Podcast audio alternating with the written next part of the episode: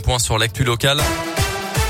Bonjour Colin. Bonjour Mickaël, bonjour à tous. À la une de l'actualité ce matin de nouveau, c'est le feu locaux et des couloirs humanitaires ouverts ce matin par la Russie autour des principales villes ukrainiennes. Des solutions qui permettent en théorie aux civils pris en étau par l'armée de Vladimir Poutine de pouvoir échapper justement aux zones de combat.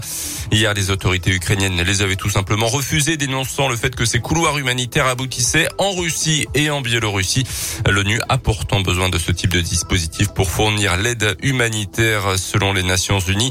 En Saône-et-Loire, la préfecture a mis sur pied deux plateformes Internet pour recenser les offres d'hébergement d'associations, d'entreprises ou de particuliers tout simplement en faveur des réfugiés.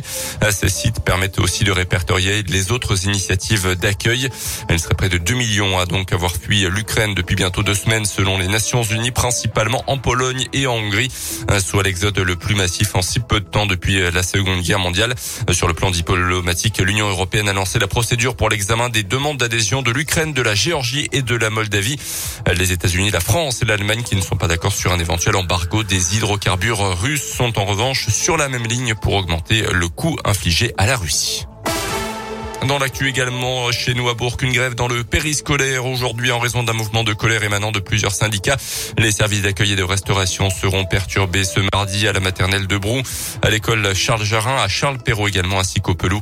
Partout ailleurs dans les groupes scolaires de la commune, les services seront normalement assurés selon la mairie. On vous en a parlé la semaine dernière. Une programmation spéciale a été mise en place pour une année anniversaire au spot de Macon qui fête ses 10 ans cette année. 10 rendez-vous qui vont donc rythmer cette année 2022 avec pour commencer le concert de Christophe Maé le 1er avril, une visite des coulisses du spot au mois de septembre à l'occasion euh, des journées du patrimoine ou encore une exposition retraçant la décennie à découvrir au mois de novembre.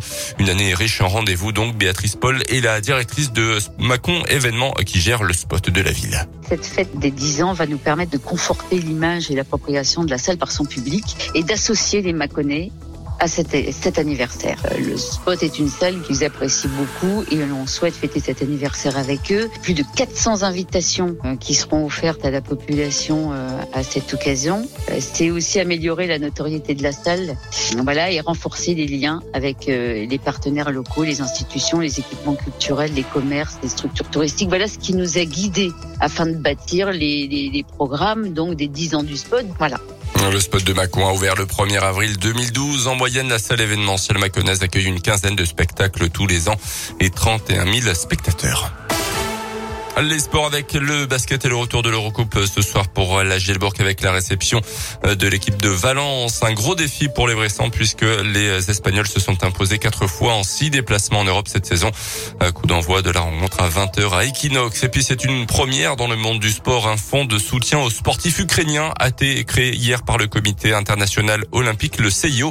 La décision saluée par la légende ukrainienne du saut à la perche Sergei. Les, les sommes seront utilisées pour organiser la participation des athlètes ukrainiens à toutes les compétitions internationales et pour les approvisionner également en aide humanitaire, a précisé l'ancien recordman du monde du saut à la perche. Merci beaucoup Colin Cotte. Je vous rappelle que le Super Banco